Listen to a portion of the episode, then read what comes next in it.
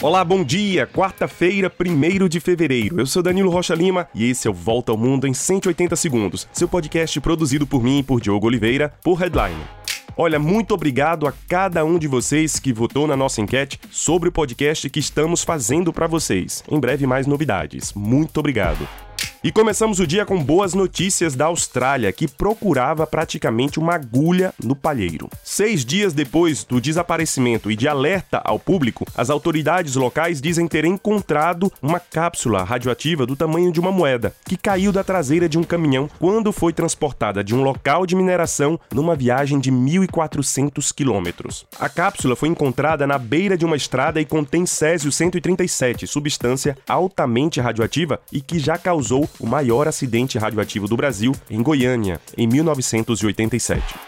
E passamos para o outro lado do mundo. No Peru, o parlamento mais uma vez suspendeu a sessão para decidir sobre a antecipação de eleições gerais para este ano. O parlamento está dividido em pelo menos 10 forças políticas. De um lado, a direita quer antecipar as eleições, enquanto que do outro, a esquerda quer incluir no projeto de lei um referendo sobre uma Assembleia Constituinte. Enquanto isso, os protestos continuam nas ruas do país.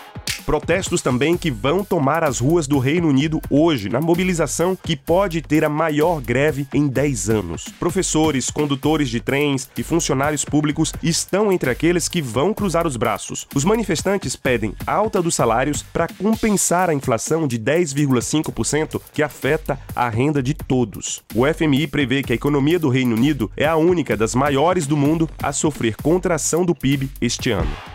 Já na França, depois de colocar mais de um milhão de pessoas nas ruas ontem, os sindicatos já organizam novas manifestações na terça e no sábado da semana que vem. Os franceses protestam contra a reforma da Previdência defendida pelo governo do presidente Emmanuel Macron.